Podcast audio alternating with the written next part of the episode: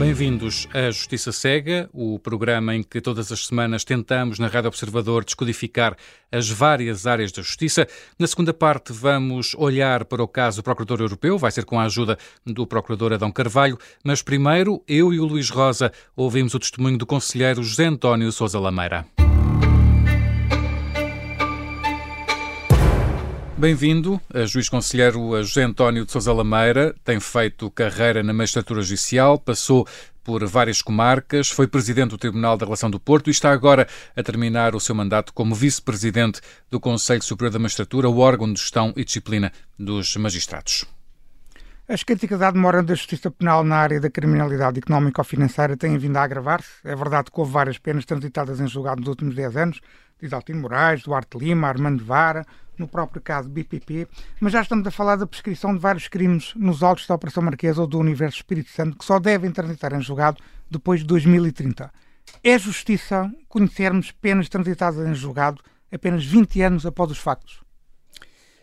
Muito bom dia, eh, cumprimento os senhores e respondendo concretamente à sua questão. É lamentável que os processos demorem tanto tempo. Eh, a morosidade da justiça é o calcanhar de, daqueles da justiça portuguesa. Mas temos que ver que essa lentidão, a apontada lentidão, verifica-se residualmente naquilo que são designados os megaprocessos, ou os processos de especial complexidade. Porque no grosso dos processos eh, penais e cíveis, a justiça portuguesa não tem nada a, a temer quando comparada com os demais sistemas europeus. O tempo médio de resolução na área penal é de um ano apenas. Na, o problema está naquilo que vulgarmente se designa por megaprocessos.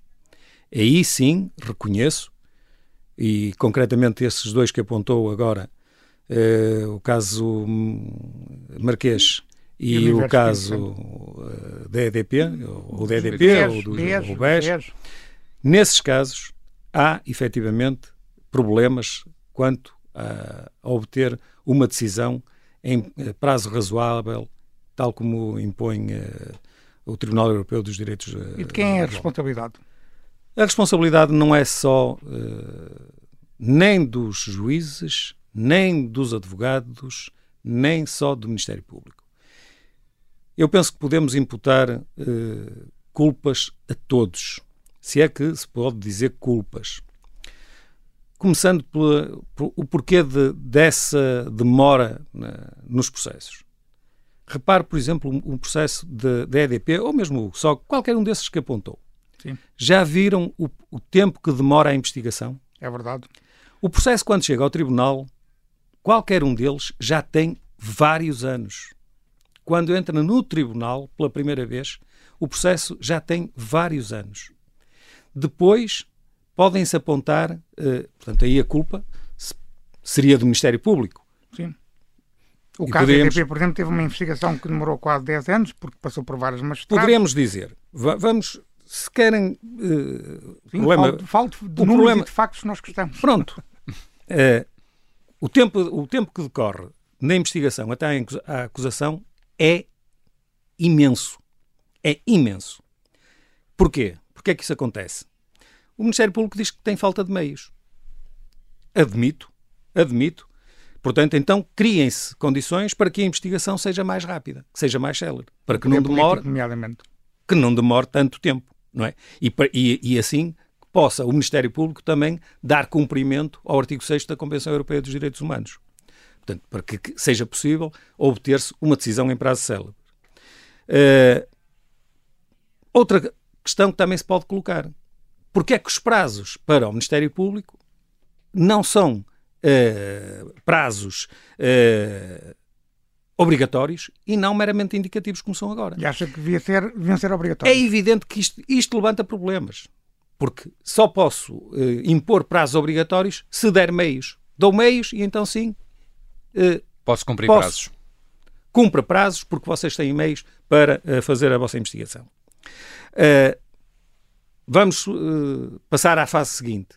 O processo chega ao tribunal. Chega ao tribunal, ou, ou melhor, é, é, dada a acusação e o processo é remetido para o tribunal.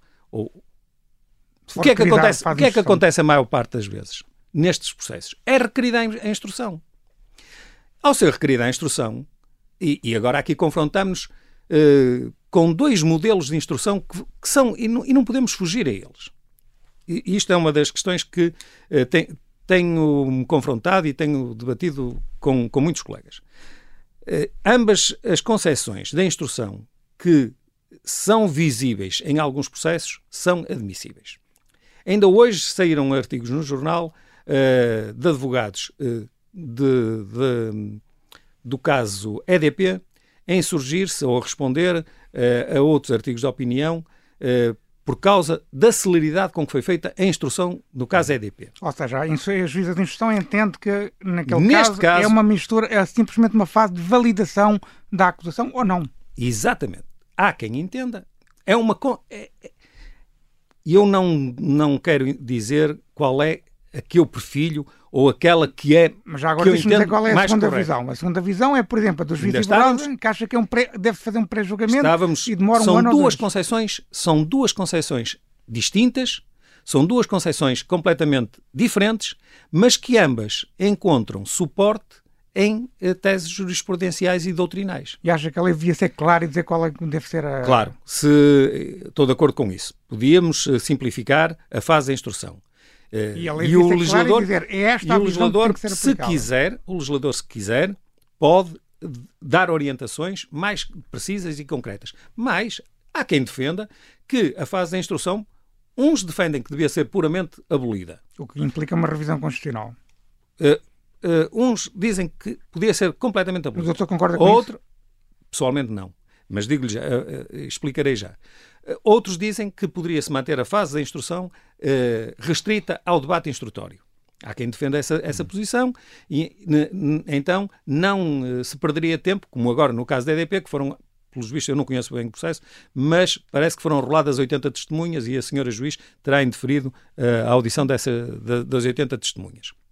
Uh, são, são concessões uh, perfeitamente admissíveis. É evidente que se abolirmos por completo a fase instrutória, o processo Veja-se o caso, o caso Marquês, já estaria em julgamento e não uhum. teríamos perdido estes eh, já vão quase três anos ou dois anos e meio. Eh, eh, teria, e há países europeus onde, isso, onde, onde há esse sistema. É evidente. É evidente que, que isso é admissível. Mas aí são opções legislativas. Se me pergunta, como perguntou, qual é a minha. Se acho que, que a fase instrutória tem ainda alguma razão de ser, eu penso que sim porque eu sou, de, se calhar, a minha geração, uh, temos uma concepção da justiça uh, e dos tribunais que levar alguém a julgamento já é estigmatizante. É estigmatizante. Como aquilo que antigamente se dizia, sentar-se no banco dos réus, já tem algo de estigmatizante. E, portanto, se a pessoa entende que não praticou nenhum facto ilícito, se entende que não cometeu nenhum crime, teria direito a uma fa a um, a, à fase instrutória para obstar a que fosse levado a julgamento. Mas admito outras posições. Mas deixe-me avançar para a fase de julgamento. Ou quer dizer Na, alguma coisa antes? Queria, queria. Diga. Porque uh, é evidente, por causa da lentidão, isto tem a ver com. E o que estamos a ver aqui, duas concepções de instrução que são. Uh, têm a ver com a cultura judiciária. Então, há uns juízes que são mais exigentes querem fazer uh, uh, o controle de toda a prova que foi feita, outros entendem que não. Isso depois aqui. tem impacto na lentidão ou não do, como é evidente, como é evidente, como é evidente. Também agora para a lentidão de, de, de, desses processos. É evidente que o julgamento, na fase do julgamento, não sei se era isso que, que ia perguntar, mas diga. a fase do julgamento pode ser agilizada, como é evidente. E como é que pode ser agilizada? De muitas formas. De muitas formas. Primeiro, concretos. primeiro, pode-se restringir o número de testemunhas. Uh, segundo, uh, o juiz ter mais poder para não citar todas as testemunhas, por exemplo. Por exemplo, por exemplo, mas isso já havia, mesmo havia um artigo no Código, quando os advogados uh, queriam, uh, indicavam novas testemunhas para que eram que se dizia que eram relevantes para a descoberta da verdade material, o juiz tinha o poder de dizer é necessário ouvir ou não é necessário ouvir. Eh, o antigo 340 do Código de Processo Penal, eh, eh, dava essa possibilidade ao juiz. É evidente que podemos correr um risco. Imagine, na primeira instância, o juiz dizia não é necessário ouvir estas testemunhas e depois há recurso e a relação dizia não, senhora, foi violado o direito da defesa do arguído, volte lá o processo para baixo para reinquirir essas testemunhas. Corre-se esse risco, mas... E de estar a criar mais incidentes. Exatamente. Uhum. Pode, pode haver essa, essa possibilidade. Uh, mas, por, por exemplo, nos julgamentos, são muitas vezes são requeridas algumas perícias. Isso já devia estar tudo feito. E as perícias deviam ser muito mais céleres. Devia, devia haver possibilidade de, quando o tribunal tem o processo para julgar, era mesmo só para julgar, não teria. Há casos que pode não ser eh, possível. Não é? Pode não ser possível. Uh, outra, outra questão que se pode colocar já não só na fase, na fase de julgamento. Mas, mas antes de irmos à fase de recurso, deixa-me só fazer não, uma não, pergunta sobre ainda estava na fase de, de, da sentença. Ah, Porque aí sim. Então, na fase da sentença. Nós temos de, as sentenças hoje em dia, quer no civil, quer no penal, temos dos, somos dos países que mais se exige numa, na elaboração de uma sentença. A fundamentação de uma sentença hoje é extremamente complexa e complicada. E muitos processos sobem em recurso e são anulados para que haja nova fundamentação. E isto é inadmissível. Ah, uma sentença, hoje em dia, em que os julgamentos são gravados, em que toda a prova está uh, ali condensada, porque é que há aquelas exigências de fundamentação? Enormes. É fundamentar a matéria de facto, é fundamentar a convicção do juiz, é fundamentar a aplicação do direito. As sentenças que podiam ter medo, as sentenças têm centenas de páginas às vezes. e há tribunais europeus vocês, que têm só 10 ou 20 páginas, por exemplo. Vocês podiam, eh, eu quando digo vocês, eu digo aconselho os cidadãos a lerem os antigos boletins do Ministério da Justiça e verem as sentenças que, que eram publicadas do Supremo Tribunal de Justiça. Sim. Tinham meia dúzia de páginas. Tinham meia dúzia de páginas. Hoje em dia, qualquer sentença que tenha menos de 50, 100, 100 páginas é uma sentença que está mal fundamentada. Ora, isto não pode ser. Claro. E... Mas deixa-lhe fazer uma pergunta sobre a questão do julgamento que é importante, que é nós cada vez mais temos situações, nestes casos de criminalidade económica ou financeira, em que os processos estão efetivamente complexos, mas há uma prática jurisdicional dos, dos juízes, nomeadamente na fase de julgamento, que é simplesmente não, muitas vezes até não estudam o processo previamente e preferem ir analisando o processo durante o próprio julgamento, nomeadamente ouvindo as testemunhas, quando estes são processos que, em que a matéria, de facto, a matéria, a prova documental, é muito importante. A minha pergunta é: acha que é importante, por exemplo, existir um tribunal de julgamento de competência especializada para a criminalidade organizada e complexa, não só económica ou financeira, mas outras? Ou acha que isso não faz sentido? Acho que não faz sentido. Eu sou favorável, eh, aliás, como fui contra uh, a existência do TICão, do, do chamado TICão. Do Tribunal uh, Central de Instrução Criminal. Uh, fui contra a existência daquele tribunal só com dois juízes. Acho que era prejudicial e estava a ser prejudicial para a imagem da justiça. Também não concordo com a existência de um tribunal com as características que apontou.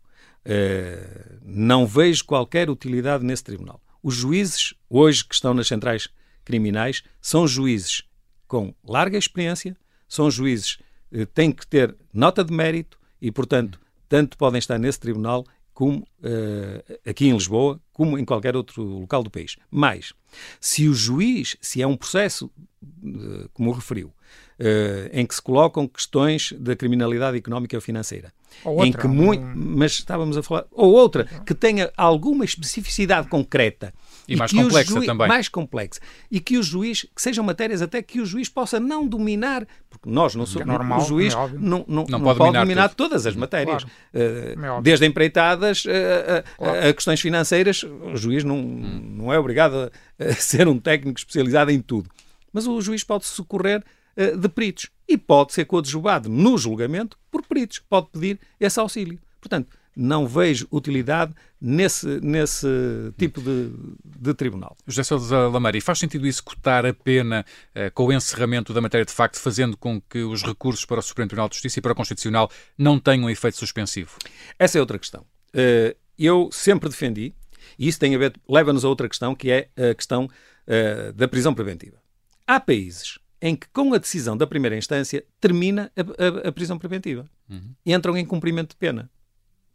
Logo, países europeus. Países europeus, sim. Não estamos a falar. para comparar com de, não, eu, Europeia. É evidente, comparo com aqueles que nos são próximos, é com a Espanha, com a França, com eh, os países em que nos inserimos, a cultura judiciária em que nos inserimos. Uh, e, e nesses países, em alguns desses países, com a decisão da primeira instância, termina, termina a, a prisão preventiva e passa a cumprimento de pena. Em Portugal, não. Em Portugal é com o trânsito em julgado. Portanto, só aí é que termina a prisão preventiva. O que é que isso leva? Leva a que, em alguns casos, se calhar mais do que os desejáveis, em situações em que a, a prisão preventiva uh, está, por mas exemplo. A prisão preventiva tem um prazo máximo de um ano só. Mas a prisão preventiva está prestes, ou ainda demora um, dois, três meses a, a estourar. O que é que acontece? Então há todo o interesse, se for condenado em primeira instância, em recorrer seja para o Supremo, e muitas vezes condenado no Supremo, há todo o interesse em recorrer para o Constitucional, porque o recurso tem efeito suspensivo e continua em prisão preventiva, se não for decidido naquele prazo. O arguído terá que ser libertado. Libertado, fica em liberdade. Fica em liberdade. Ora, se o recurso não tivesse efeito suspensivo, não é? Se tivesse efeito meramente devolutivo, como é evidente, não havia nenhum interesse em estar a recorrer para fazer extinguir uh, o prazo da prisão preventiva. Isso... Mas, mas, há aqui sempre também a questão das manobras dilatórias e, e, e há, há esta ideia que queria saber se concorda que se deve reduzir o efeito suspensivo dos recursos e reforçar os poderes do juiz para rejeitar essas manobras dilatórias sem direito a um, a um recurso. Vamos lá ver, as, as, manobras dilatórias é uma questão. É complexa muito, também. É, é complexa. Uh, aquilo que uns dizem que é o direito de defesa do arguído tem todo o direito em recorrer. E eu também estou de acordo, ninguém quer. Uh, nem isso está subjacente na pergunta. Ninguém quer. Ni, nem, nem, eu entendi isso. Como, como, como uh, nem entendi isso. A questão é Mas, é se esses recursos devem ser ou não suspensivos. Em tese geral, vamos lá ver. Uh, em tese geral, os advogados, e aqui são os advogados porque são eles que estão a representar os arguídos, têm uma lógica diferente de, de, do, do juiz ou do Ministério Público. Uh, há incidentes que aí sim podemos dizer que são expedientes dilatórios. E aí podíamos ter, uh, podíamos ter uh, outra atitude. Eu dou-lhes dois exemplos. Por exemplo, o incidente de recusa do juiz. Muitas vezes é usado como expediente dilatório. Uhum. Porque não uh, dizer, porque, porque, porque o processo para. E por que não pegar no incidente de recusa do juiz, processá-lo uh, por apenso, se era processado de forma autónoma e o processo seguia aos seus termos? É evidente que corremos o risco de, se esse incidente viesse a ser uh, deferido, teríamos que repetir os atos que teriam, entretanto, uhum. sido Sim. praticados. Mas a, a, taxa de sucesso é muito reduzida nesses incidentes. Mais do que reduzida. Muito reduzida. Mas a verdade é que o se usa muitas vezes o incidente de recusa como forma de parar o processo. E é isso que eu tenho uma forma, tenho uma pergunta específica para lhe fazer, que é, tem a ver com a questão dos autos da Operação Marquesa, em que o engenheiro José Sócrates sei, levantou, está a impedir a realização do Levantou uh, uh, no Supremo, penso que já vai em cerca de 30 incidentes. Não, é um, o advogado dele é que já colocou 30 incidentes 30, em diferentes sim, processos. Sim, sim. O engenheiro Sócrates vai no quinto ou na sexta recusa de Eu já não sei se é o... Pronto, aí não sei porque não tenho Pronto, processo Eu sei que ele tive a estar isso há pouco tempo. Era, foi, é, vai, o, o engenheiro Sócrates vai na, na quinta ou na sexta recusa de juízes. E, portanto, na teoria, ele pode recusar todos os 17 juízes das secções claro, Tribunal do Supremo. Claro e faz pode. sentido, não há uma forma não. de parar isso. Atualmente não. Esta que eu estava a, a, indicar, que se fosse processado de forma autónoma, seria uma das maneiras de, de obstaculizar. Esta poderia ser uma das, das... Mas por isso tinha que se alterar a lei, não é? Claro, claro. Neste momento não, não há neste forma momento, de parar neste momento, não, Neste momento não. Se, se o arguído eh, deduz o incidente de recusa do juiz, temos que obedecer. Temos que mandar o mas tribunal... não é um incidente de recusa do juiz. Pois, Pois, está bem, mas eu estava agora Ele está a tentar uma... impugnar um sorteio. Essa, sim, isso é verdade. É, é, o incidente lá, por causa da distribuição dos processos. É, claro. é, dizer que não está regulamentada e que tem que ser regulamentada. Agora já foi regulamentado. Muito bem. Deixe-me perguntar aqui uma última pergunta uh, antes do fim da nossa primeira parte, que é a questão de, da nova lei de distribuição eletrónica. Uh, que tem uma, uma, matéria que tem provocado muita polémica. O Governo aprovou uh, uma lei, a lei vai estar prestes a entrar em vigor, Parece-lhe que a lei que vai entrar em vigor em breve sobre a distribuição eletrónica vai resolver este problema? Uh, bom, quanto a essa questão da, da distribuição, o Conselho Superior da Magistratura está perfeitamente à vontade e eu estou perfeitamente à vontade naquilo que fizemos ao longo destes anos. Uh, posso, durante, aliás, durante a, recente campanha eleitoral, em determinado, quando saiu a portaria, uma das listas até questionou e invetivou o Conselho para saber o que é que tinha, o que é que o Conselho teria feito acerca disto e teria dito acerca disto. Bom, desde de, o primeiro parecer, o Conselho Superior da Magistratura deu três pareceres já Sim. sobre isto. Sim. O primeiro é de 2 de, de novembro de 2020. O segundo é de 1 de 2 de 2021. E o terceiro é de 2 de junho de 2022, em que o Conselho alertava o, o poder político, neste caso o Governo, para uh, as eventuais consequências uh, nefastas deste, de, de, de, desta solução que é proposta. E estes alertas não foram ouvidos? Uh, não foram acatadas. Uh, não foram seguidas as nossas recomendações em algum na maior parte de, dos pontos não foram são, são pontos técnicos que agora não importa uh, estar a, a, esmiuçar mas uh, não foram seguidos. O que nós dizemos e o que eu digo é que este novo sistema que se pretende implementar vai acabar por acarretar mais burocracia. Os tribunais vão vão ficar com mais trabalho mais trabalho burocrático e isso é mau para, uh, para o sistema da justiça. Uh, tem lá questões. Eu, eu por exemplo, durante uh, o tempo em que fui presidente da relação, nunca proibi nenhum mandatário de assistir a, a, às, à distribuição. Se quisessem, podiam assistir. Agora, as pessoas têm que se convencer de uma coisa. Hoje em dia, a distribuição, a distribuição eletrónica é carregar num botão. O, o, anterior Presidente Supremo fez essa, essa demonstração, penso que há dois anos, quando foi eh, que foi instalada a, a, a distribuição eletrónica, depois do convidou, caso da Operação Lex na convidou os jornalistas a assistirem à, à distribuição. Aquilo é uma uh, a carregar no botão e as pessoas olham para o computador.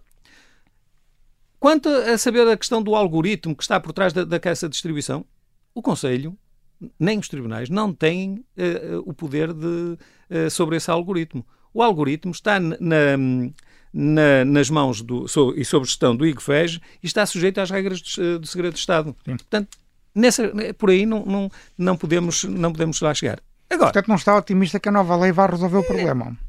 Não, eu penso que não há assim tantos problemas também quanto a isso da distribuição. Pode, é, pode criar novos problemas.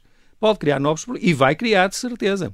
E não vai resolver alguns dos problemas que a Assembleia da República, quando aprovou uh, uh, não só a lei, mas e agora esta regulamentação, uh, disseram que visavam combater. A, a formação visava, visa-se combater, por exemplo, as formações fixas. É uma das, das coisas que lá se diz.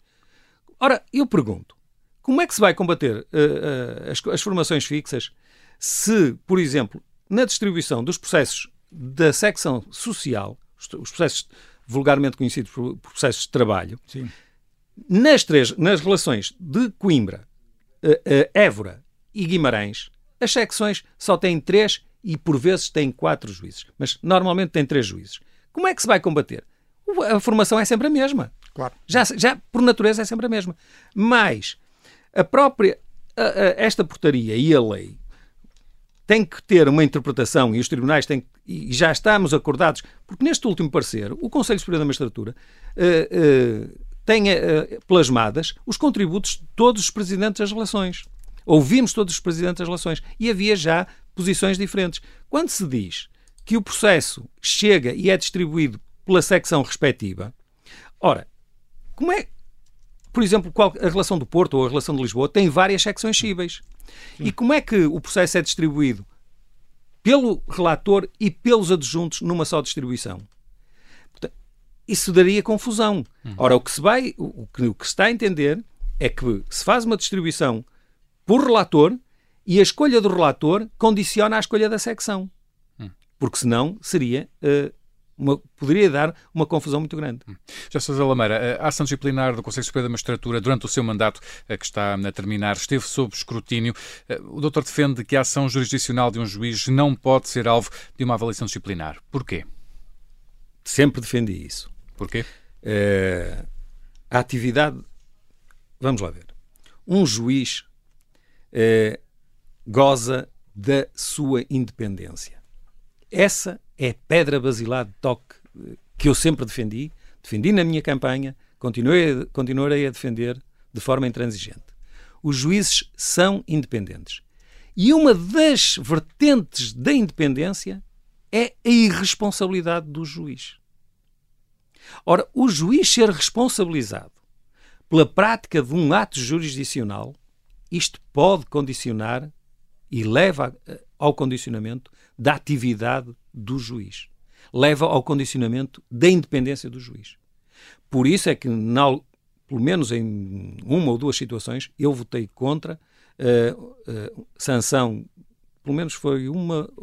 Um, Estou-me a recordar de uma ou duas vezes no Conselho. Recentemente votou contra o prosseguimento do processo disciplinar do Dr. Por exemplo, por exemplo, e fez uma declaração dizer, de voto. Eu estou a dizer, foram duas, estou, não sei se foram, foi essa e foi uma colega aqui de Lisboa e eu votei duas vezes, duas vezes vencido. Penso que sim, penso que foram duas vezes. Porque uh, aquilo que um juiz diz na sua atividade uh, enquanto juiz, na atividade jurisdicional, penso que não pode nunca ser sancionada de forma disciplinar. Pode e deve, na alguma. É evidente que estamos a falar, eu quando digo um juiz, aquilo que escreve na sentença não pode ser atacado, é evidente uh, que se um juiz usar a sentença para insultar de forma deliberada o advogado ou o arguído ou qualquer uma das pessoas, é evidente que aí uh, a própria pessoa avisada até pode apresentar queixa-crime. Deixe-me só terminar para, uh, para não me esquecer. E agora já me passou, porque ia dizer-lhe qualquer coisa. Ah, já sei o que é que ia dizer. Uh, entendo que não deve ser sancionado de forma disciplinar, mas pode e deve ser uh, tido em consideração na avaliação do mérito do juiz. Das... Isso é uma questão diferente. O, outra, outra, outra questão que se tem uh, agora, voltou à, ordem do dia na, na, neste, nestes últimos dias, é o caso do Procurador Europeu. Uh, como é que comenta uh, as desistências à última hora que foram conhecidas agora do desembargador Rodrigo Cunha e também do juiz Ivo Rosa? Como é que acha que este processo vai, vai terminar? Temos uma posição muito clara, o Conselho tem uma posição muito clara acerca de, desta questão. Quanto aos, às razões que levaram quer o Dr. Ivo, quer o Dr. Eh, Cunha a, a desistir das suas candidaturas, não, não sei as razões, porque os, os O Conselho não foi notificado dessas. Eles, os juízes não comunicaram essa desistência do Conselho? Não, pelo menos. Não foi muito ontem, ontem ao fim da tarde Ontem ao fim da tarde não tinha. Uh, sus, sus, requerimentos de desistência a entrar, não entraram, uhum. deram entrada noutro local que não, no Parlamento. Que não no Conselho Superior da Magistratura. Agora, o que eu posso dizer é assim, e o Conselho já de, foi o plenário do Conselho, não fui eu, foi o plenário do Conselho. Nós fizemos um primeiro concurso em que concorreu o doutor Ivo e mais um colega, que não foi aceite a candidatura desse outro colega porque não reunia os requisitos formais. Eh, mais tarde foi-nos pedido eh, para indicarmos novos eh, juízes, o que o Conselho fez, não abriu concurso, o Conselho fez, fez uma divulgação por colegas e foi quando surgiu a candidatura do doutor um, Cunha, que, é que, foi antigo presidente da comarca do Porto. Uh, se agora uh, sei que entrou ontem ao fim da tarde um, um, pedido da senhora ministra para que o Conselho indique. Uh, não sei, não sei os termos em que está formulado esse pedido. Mas a questão é que parece que eh, ninguém, ninguém está interessado em ocupar este cargo. É a Se, sensação que às vezes dá é olhando para as notícias. E é isso que eu lhe ia dizer. O Conselho só pode indicar quem concorrer. Não pode obrigar o ninguém Conselho a concorrer. Claro. Não pode obrigar um juiz a ir para determinado cargo uh, que não é um, um, lugar no tribunal. Mas este cargo não é apetecível? Uh, não faço a mínima ideia e eu não estou com intenções já, já, de concorrer certo, a esse cargo. Já houve, houve polémica na, na, na, primeira vez, agora há grandes dificuldades em, em, em, eh, em encontrar um, um, candidato ou candidatos ao cargo. O que é que se passa com este lugar que, que aparentemente hum, não é apetecível? Não lhe sei dizer, não lhe posso responder, porque não sei hum. quais foram Olha, o não, primeiro concurso não teve, um, faço... teve, teve, suspeitas de manipulação política. Acha, acha, acha que foi isso, também? O primeiro concurso para o Procurador Europeu teve suspeitas de manipulação ou de favorecimento ah, sim, político. Houve uma grande discussão. Houve uma grande discussão. Sim, acha que isso também ter... foi um pode fator? Ter, pode influenciar, pode. Admito, admito que sim. Admito que sim, mas uh, nós, Conselho, Conselho Superior da Magistratura, apenas podemos indicar, e é isso que a lei diz, nós fazemos um concurso, as pessoas concorrem e nós indicamos esses nomes se acharmos que têm condições de o ser, e é evidente que não vimos no caso do, do Dr. Cunha. Uh, no, outro, no caso do colega, era por não ter, não ter os requisitos formais, se não estou em erro, não tinha aos 20 anos. Não. É penso, penso que, era, que era essa a questão. Era essa a questão. Uh, os outros dois colegas, seria o governo, o quem tem que indicar, é que vê se são as pessoas com, com qualidades para o cargo. Deixa-me avançar para outro assunto estrutural até. Chega-se cada vez mais tarde aos tribunais de relação e por arrasto ao Supremo Tribunal de Justiça, o atual Presidente do Supremo Tribunal de Justiça, como já aconteceu com outros, com alguns antecessores, nem sequer deve completar um mandato de 5 anos porque vai fazer 70 anos. Faz sentido aumentar a idade obrigatória para a jubilação, que está neste momento nos 70 anos, concordaria, por exemplo, que o Presidente do Supremo e o Vice-Presidente do Conselho levassem um mandato até aos 72 anos, caso seja necessário? Se, se me diz impor como obrigatório um, prazo, um, um aumento da idade da reforma, sou claramente contra. Digo-lhe já. Permitir a possibilidade legal de levar-se uh, um mandato até o final. Não estou a falar dessa questão. Se fosse para impor, sou radicalmente contra. Uh, acho que 70 anos já é um, uma idade avançada. Uh, já se discutiu essa questão de poder uh, ser prolongado o mandato. Onde foi o Dr. Pissarra, por exemplo? Ele não colocou essa questão porque tinha sido colocada antes e ele entendeu que não, que não nem, nem devia colocar a questão. E, portanto, saiu aos 70 anos, uh, jubilou-se. Eu vejo com, com muitas reservas a possibilidade de nós uh, prolongarmos o, a nossa atividade, a não ser nas condições que o fazemos, que é um juiz está no, seja na relação, seja no Supremo, ou até na primeira instância, uh, atinge uh, a idade, mas tem processos pendentes, está lá mais um, dois meses para acabar os processos que tem pendentes. E neste Isso, caso tem um mandato para cumprir, por exemplo. Mas se lhe faltarem dois anos, eu vejo com dificuldade o prolongamento do mandato. Do, não, não, assim, nunca tinha pensado muito nisso, mas uh, vejo com muita dificuldade o, o, essa possibilidade.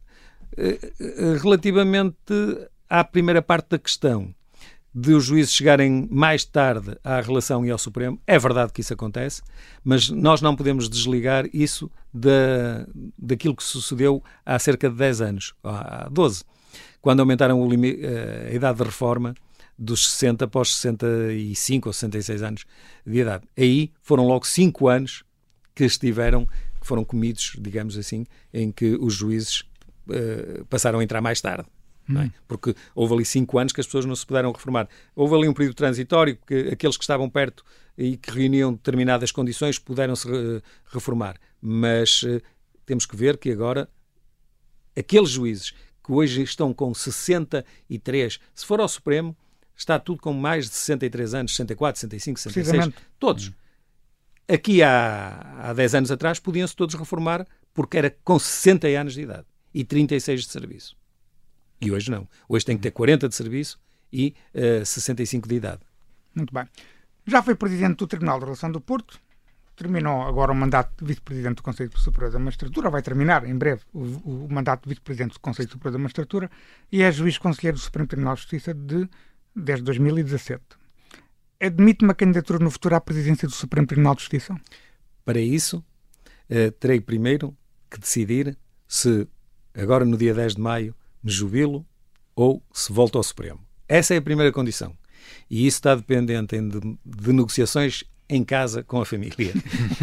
Essa é a primeira, é a primeira, já primeira decisão a tomar. Já tem a situação de se poder aposentar. Já, já, já, já. É, é, é aquilo que estávamos há pouco a falar. Todos nós lá no Supremo, todos nós não, mas uma grande parte uh, tem condições para se jubilar. Já tenho 65 anos, já tenho 40 de serviço, Uh, tem todas as condições. Mas o, o Já seu, tinha o ano passado. Mas o seu, a sua vontade depende mais para que lado? Uh, a minha vontade ainda, de falar ainda com a família. Não tenho, ainda não tenho vontade firme que possa dizer vou fazer isto ou vou fazer aquilo. Ainda não tem não, posição negocial é, para, para falar com a família. Para poder, para poder, tem que ser muito negociada, tem que ser muito negociada. É evidente que é um cargo eh, que todos os juízes do Supremo estão em condições de aspirar. Todos são candidatos, todos os juízes conselheiros são candidatos a, a presidente. Agora, eh, as pessoas têm que manifestar essa vontade e, e só, isso também só se, é uma questão que só, só se colocará daqui a, a um ano. Porque hum. o, Sim, doutor, um ano e tal. Seu, não, um ano. É em junho, ele, o doutor Henrique faz anos em junho, portanto terá que ser. É, é, estamos em finais de abril, é, é um ano. Tem tempo Já para sabe pensar, qual é o então. tempo em que tem que se decidir a sua candidatura. Se, se, se, se volte lá e depois o que é que decide, sim senhor. Um, no Justiça Cega, queremos ouvir sempre alguma história, uma situação que tenha marcado a, a carreira do nosso convidado, no testemunho de cada semana. José Sousa Lameira, que história é que nos traz para o fim deste programa de Olhos Bem Fechados? Ao longo, de, como devem imaginar, ao longo deste, não, não, estava à espera dessa pergunta, mas ao longo desses anos, ao longo destes anos, como é evidente, tenho imensas histórias, imensas.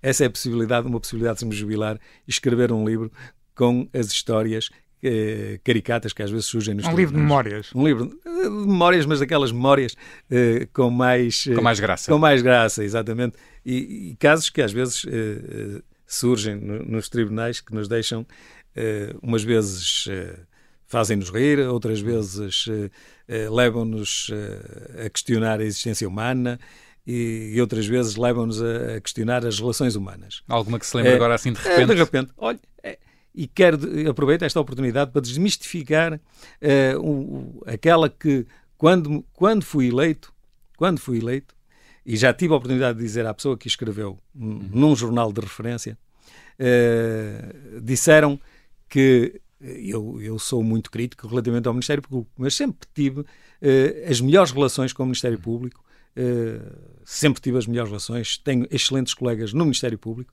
mas uh, tinha guerras uh, tremendas com o Ministério Público.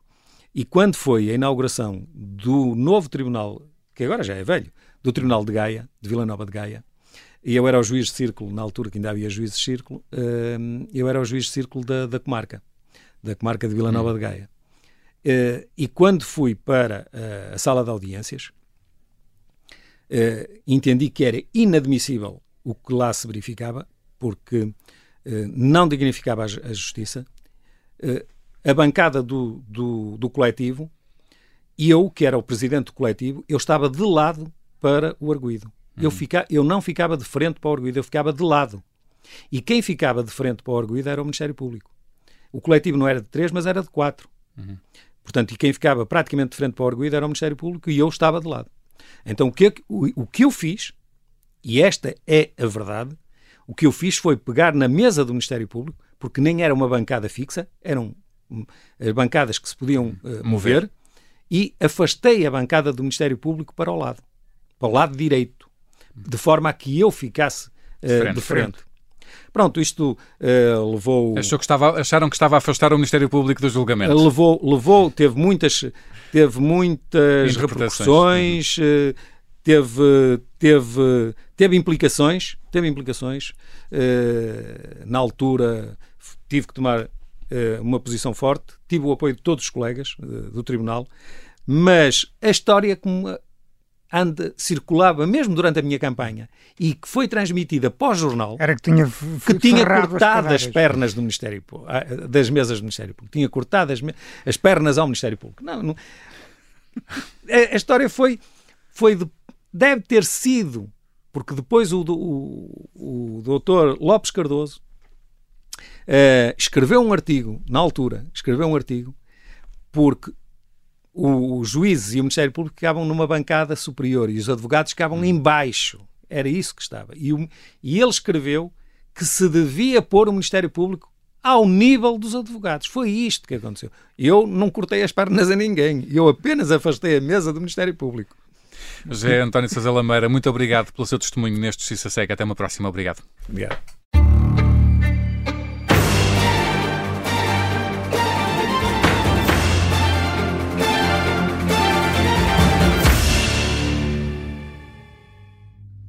Esta é uma história de guerra. Dá-me uma catanada aqui na cabeça, abre-me a cabeça. António Lobato foi o português que mais tempo esteve em cativeiro na Guerra de África. Sete anos e meio. E diz-me assim, dá a faca. E eu digo assim, vem buscá-la. E não dá a faca. E eu levantei-me assim, vem buscá-la. É também uma história de amor. A carta era muito simples. Querida, estou vivo. Eu voltarei. E é também a história da operação secreta para o resgatar em plena ditadura do Estado Novo. Agora vamos para o meio de quando há querida, acabo destes gajos todos que são... Este é o Sargento na Cela 7. Uma série para ouvir em seis episódios que faz parte dos Podcast Plus do Observador. É narrada por mim, Pepe Rapazote, com banda sonora original de Noise Earth. Pode acompanhar no site do Observador ou nas plataformas de podcast.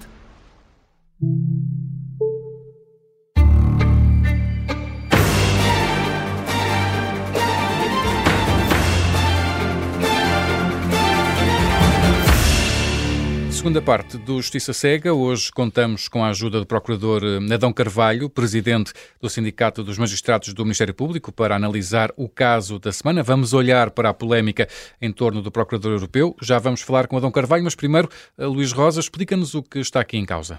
Este caso começou em maio de 2022, quando o Conselho Superior da Magistratura e o Conselho Superior do Ministério Público abriram os dois concursos para a escolha de candidatos nacionais ao cargo de Procurador Europeu. Portugal subscreveu a criação da Procuradoria Europeia e tem direito a nomear um procurador para o Colégio de Procuradores que gera a instituição. Começou a sua atividade a 1 de junho de 2022, 2021 e tem como objetivo a, eh, a investigação criminal contra os interesses financeiros da União Europeia. Ao concurso do Conselho Superior do Ministério Público concorreu o Procurador José Ranito, que é atualmente um dos quatro procuradores delegados que a Procuradoria Europeia tem em Lisboa. Ao concurso do Conselho Superior da Magistratura não concorreu ninguém nesta altura. E qual foi a consequência disso? A Ministra da Justiça, Catarina Sarmento e Castro, solicitou em outubro aos dois conselhos a abertura de novos concursos, por entender que era importante que existissem mais candidatos, o Conselho Superior do Ministério Público recusou fazê-lo por entender que a lei não exigia a, abertura de um novo concurso, enquanto que o Conselho Superior da Magistratura fez a vontade à, à Ministra e abriu um novo concurso, do qual nasceu a candidatura do juiz Ivo Rosa. Mesmo assim, a Ministra Sarmento Castro teve dúvidas legais e pediu em dezembro um parecer urgente ao Conselho Consultivo da Procuradoria-Geral da República para responder a esta pergunta. É legal que apenas sejam apresentados dois candidatos? E qual é que foi a conclusão? O Conselho Consultivo, através de um parecer assinado por João Conde Correia, curiosamente um dos candidatos ao primeiro concurso em 2020, respondeu negativamente. Ou seja, a lei portuguesa e o regulamento europeu impõem que, for, que sejam apresentados o mínimo de um total de três candidatos sendo que o número ideal eram, são mesmo seis candidatos, três para a magistratura do Ministério Público, três para a magistratura judicial. O Partido Conde Correia admitia também a hipótese dos próprios conselhos endereçarem convites diretos aos magistrados pré-selecionados para que estes se candidatassem. Assim, houve uma nova insistência da Ministra da Justiça para que os conselhos divulgassem novamente os dois concursos. Apenas o Conselho Superior da Magistratura o fez, tendo nascido um terceiro candidato, o desembargador, o desembargador José António Rodrigues Cunha, também se tinha candidatado ao primeiro concurso, mas tinha sido excluído da lista final dos três nomes, decidida pela então ministra Francisca Panduna. E então assim conseguiram reunir-se os três candidatos? Sim, o problema é que no dia 14 de abril, quando já estavam marcadas para o dia 19 de abril as audições obrigatórias dos candidatos na Comissão dos Assuntos Europeus, ocorreu uma desistência a do desembargador Rodrigues Cunha, que alegou questões pessoais e familiares para não avançar com a candidatura. E o que é que aconteceu depois na quarta-feira no Parlamento? A duas, horas, a duas horas da audição prevista para as 12 horas, ou seja, para o meio-dia, o juiz Ivo Rosa enviou um e-mail extenso em que também anunciou a sua desistência, invocando que está envolvido no julgamento no Tribunal Penal Internacional em Haia, nos Países Baixos, que vai prolongar-se durante este ano. Portanto, dos três candidatos, fizemos ficamos novamente re reduzidos à candidatura do Procurador José Ranito. E esse Procurador foi ouvido na Comissão de Assuntos Europeus? Não, a audição foi anulada porque a Comissão entendeu de forma unânime que ela impõe a existência de três candidatos e que não fazia sentido ouvir um candidato antes dos outros. Está então explicado o caso que analisamos hoje no Justiça Cega. Vamos analisá-lo com a ajuda uh, do uh, Adão Carvalho. Bem-vindo, Adão Carvalho. Consegue perceber a razão pela qual este concurso para Procurador Europeu aparentemente não suscita interesse junto dos magistrados? Confesso que não consigo perceber, porque eh, a Procuradoria Europeia é uma instância essencial, fundamental na articulação, na investigação criminal de crimes contra os interesses financeiros da União Europeia eh, em todo o espaço da União. Portanto, é uma, foi um avanço no sentido da harmonização e da articulação entre sistemas e, portanto, era expectável que dos magistrados portugueses, designadamente dos magistrados do Ministério Público, que existisse interesse em fazer parte de um órgão com esta natureza e com este significado. Ou seja, aparentemente seria um cargo apetecível. Sem dúvida, interessante. por várias razões, desde o prestígio que tem em termos internacionais, eh, o, o upgrade que é para o próprio magistrado, no fundo, participar em investigações em todo o espaço da União Europeia, sem dúvida que tem tudo para ser um lugar apetecível. Agora, eh, o que nós olhamos com muita estranheza é perceber porque é que, sendo assim, só, por exemplo, no, no caso dos magistrados do Ministério Público, só existiu um candidato. Um candidato. E uh, as suspeitas de favorecimento político que pairaram sobre o primeiro concurso, uh, no qual o governo António Costa impôs o nome que ficou em segundo lugar na avaliação uh, do painel de especialistas europeus, tem influência ou poderá ter influência nesse desinteresse? Eu quero acreditar perante a existência de um só candidato que poderá ter contribuído. No fundo, a ideia de que têm os magistrados que não vale a pena concorrerem porque já estará o candidato predestinado e que, portanto, não se vão sujeitar a um concurso, que é um concurso que implica apresentar elementos, sujeitar-se a uma entrevista, quando uh, acham que já há um candidato pré-escolhido. Isto é mau. É mau para uh, a transparência, para a independência daquele que vai ocupar o lugar de Procurador Europeu. Já foram feitas duas tentativas para reabrir os dois concursos no Conselho Superior da Magistratura e no Conselho Superior do Ministério Público. Fará sentido uma terceira tentativa é que ninguém pode ser obrigado a candidatar-se. Sem dúvida, ninguém pode ser obrigado a candidatar-se, mas penso que é a própria estrutura, e aqui falo para o Ministério Público, que tem que mudar. Tem que, no fundo, uh, ir junto dos magistrados, uh, divulgar a importância destes lugares, da importância para a justiça portuguesa, para a justiça da União Europeia, desta instância, cultivar, no fundo, a ideia de que, dar uma ideia de transparência nos concursos, ou seja, que, que todos os que concorrem eh, serão escolhidos não em função de uma pré-escolha com base em critérios diferentes daquilo que seja o mérito e as condições para o exercício do cargo, e isto é uma mudança que tem que existir na própria estrutura do Ministério Público, como se calhar também na estrutura dos juízes, mas não queria estar a falar em, em seara uhum. alheia, vou-me vou centrar. Agora, isto tem um problema de base, que é, não faz sentido, no nosso sistema, que um juiz possa ser escolhido como Procurador Europeu. É a favor que haja uma restrição deste concurso só para o Ministério Público. Só os procuradores é que se devem candidatar. Sem dúvida. O regulamento não exige. O regulamento é um regulamento para os vários o sistemas. Regulamento europeu. O regulamento europeu é aquele que existe para todos os sistemas da União Europeia. Nós temos sistemas. O nosso é, é um sistema original em que o Ministério Público tem eh, a direção da fase de investigação criminal. Na maior parte dos sistemas, ou é o juiz, ou é uma experiência partilhada com o juiz e com magistrados do Ministério Público, como acontece em Espanha. Mas o nosso sistema é esse, ou seja, quem tem o poder de direção do inquérito é o Ministério Público, portanto não faz sentido eh, ter criado uma lei que transpõe o regulamento, no fundo, eh, permitindo que possa o Conselho Superior da Magistratura indicar eh, elementos. A ministra Francisca Van Dunham entendeu na altura propor uma lei, essa foi essa que foi aprovada, que obriga a concursos feitos no âmbito do Conselho Superior da Magistratura e do Conselho Superior do Ministério Público. Há vários países europeus que optaram pela simples designação por parte do Ministro da Justiça, até há outros organismos europeus em que o nosso o sistema é o Ministro da Justiça designa, escolhe uma pessoa e essa pessoa é nomeada. Qual é o modelo que prefere? Um concurso ou uma designação direta? Eu, sem dúvida, prefiro o modelo de concurso. Eh, é certo que o regulamento estabelece que é, no fundo, o Ministério da Justiça que tem esse poder de indicar, mas concordo com aquilo que foi feito, que é dar ao Conselho Superior do Ministério Público a possibilidade de abrir concurso, um concurso transparente que permita a todos os magistrados do Ministério Público concorrer para, para o lugar. Adão Carvalho, se, se a avaliação final é feita por um painel europeu, um, não faria sentido também que o Governo apenas indicasse três ou seis nomes e depois o Conselho da União Europeia escolhesse com base na opinião dos especialistas? Não é também de alguma forma esse o espírito do regulamento europeu? Sem dúvida. A ideia é que exista a designação em Portugal de três ou seis, uhum. mas é esse Conselho independente, que é constituído por, uh, por um conjunto de, de jurados de vários uh, países credenciados para que a escolha final, embora não seja vinculativo, a verdade é que a ideia é que a escolha, a graduação que seja feita por esse Conselho, no fundo, seja acolhido para que não haja aqui uma interferência política na escolha daquele que é o, o, o, o que vai ser designado Procurador Europeu do país. E é, o, parecer do Conselho Consultivo, que foi pedido e homologado pelo Ministro da Justiça, admite que os conselhos possam fazer convites diretos aos magistrados. O Conselho Superior do Ministério Público considerou esta, que esta prática choca com a independência que está subjacente ao exercício do mandato do Procurador Europeu. Qual é que é a sua posição neste, neste âmbito? Eu tenho muitas reservas de, de, de que sejam feitos convites Acredito que acho que deve existir uma campanha de sensibilização e até de apoio a quem quer apresentar uma candidatura. Porque para um magistrado que não tem um gabinete de apoio, apresentar uma candidatura a um lugar destes, só isso pode ser um motivo desmotivador. Que no fundo, tem que apresentar um conjunto de elementos, um currículo estruturado, uh, um conjunto de coisas que, como todos nós sabemos, os magistrados estão uh, afundados em serviço e não estão no seu dia a dia muitas vezes nem cabeça têm para pensar em apresentar um currículo. Portanto, se calhar, era melhor era dispor a, eh, a própria Procuradoria a possibilidade de dar apoio ao Conselho a quem quisesse apresentar candidatura, que apresentasse e existisse aqui algum suporte para que, eh, no fundo, essa candidatura pudesse ser apresentada. A, a, escolha, eu tenho sempre alguma dificuldade em aceitar que alguém vai, vai convidar quem? Em função do mérito, vai fazer uma, uma, vai, vai a olhar... ideia é preencher a cota de três candidatos, é um bocado essa ideia. E eu acho que isso é importante. Assim, se for, se não existir outra hipótese, não vejo como contorná-la, porque eu acho que tem mesmo que ser indicados pelo menos três candidatos. Porque senão é esvaziar o regulamento europeu. Aí sim é contrariar o regulamento europeu, o espírito que lá está.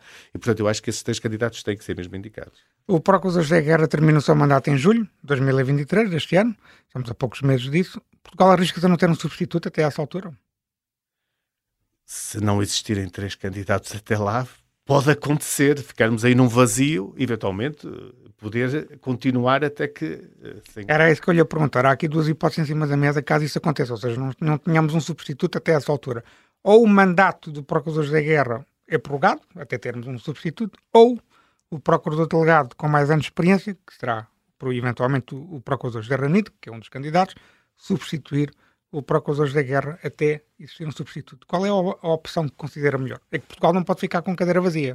Eu, na minha perspectiva, quem já tem conhecimento do lugar, até, no fundo, eh, se encontrar em Portugal os três candidatos e, e submetê-los ao Conselho, se poder fazer o processo de escolha, entendo que deve ser prorrogado o mandato até essa altura, mais do que colocar já alguém que não conhece o lugar, não, embora seja Procurador Europeu Delegado, o, conjunto de funções que estão atribuídas ao Procurador Europeu são de natureza muito diferente daquilo que é o trabalho de um Procurador Europeu Delegado.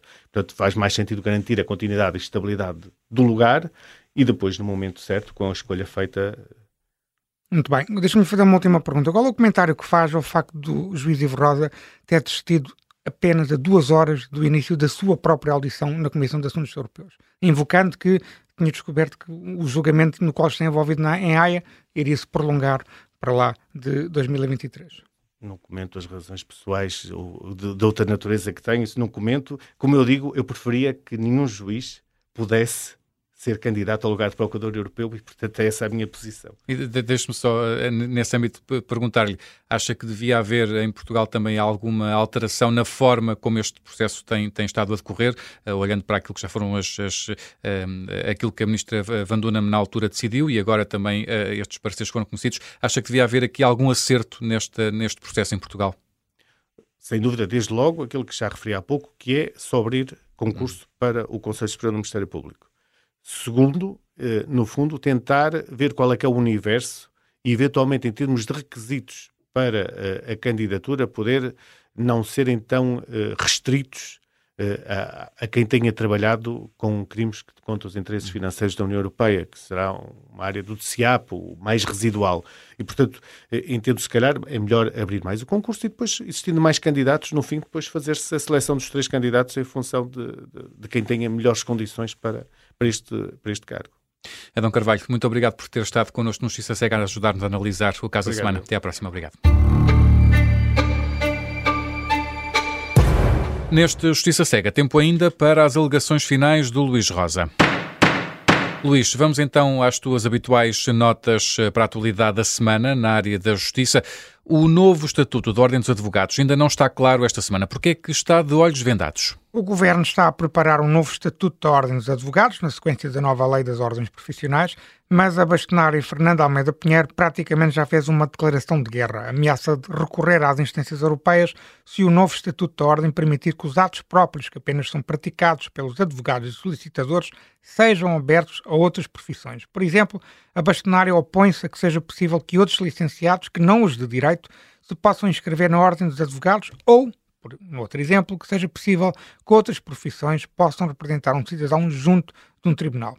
Veremos o que a ministra Catarina Sarmenti Castro vai fazer, daí esta questão de estar de olhos vendados, quando continuar a ter uma greve dos oficiais de justiça que não consegue resolver. O novo estatuto, então, de hum, olhos vendados e o juiz Ivo Rosa merece esta semana uma crítica mais negativa com a espada. Porquê, Luís? Porque não é admissível que o juiz Ivo Rosa tenha decidido desistir da sua candidatura a Procurador Europeu apenas duas horas antes de ser ouvido na Comissão dos Assuntos Europeus. O juiz invoca que afinal descobriu, nesse mesmo dia, nessa mesma manhã de 19 de abril, que o julgamento em que está envolvido no Tribunal Penal Internacional em Haia irá prolongar-se até 2024. Ivo Rosa foi autorizado pelo Conselho Superior da Magistratura em janeiro deste ano para fazer parte do coletivo do TPI que está a julgar um caso de genocídio no Ruanda. E obviamente que desde essa altura que tem uma ideia do tempo que poderá demorar esse julgamento. Portanto, o argumento não colhe. A verdadeira razão é simples de explicar. Na noite anterior à sua audição, no Parlamento, onde teria escrutinado juntamente com o Procurador-Geral Ranito,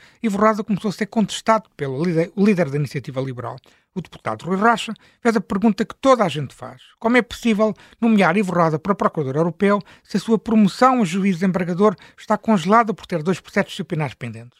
Portanto, Ivo Rosa sabia que seria escrutinado e confrontado com perguntas incómodas que muitos portugueses fazem e resolveu desistir. Teve medo, portanto.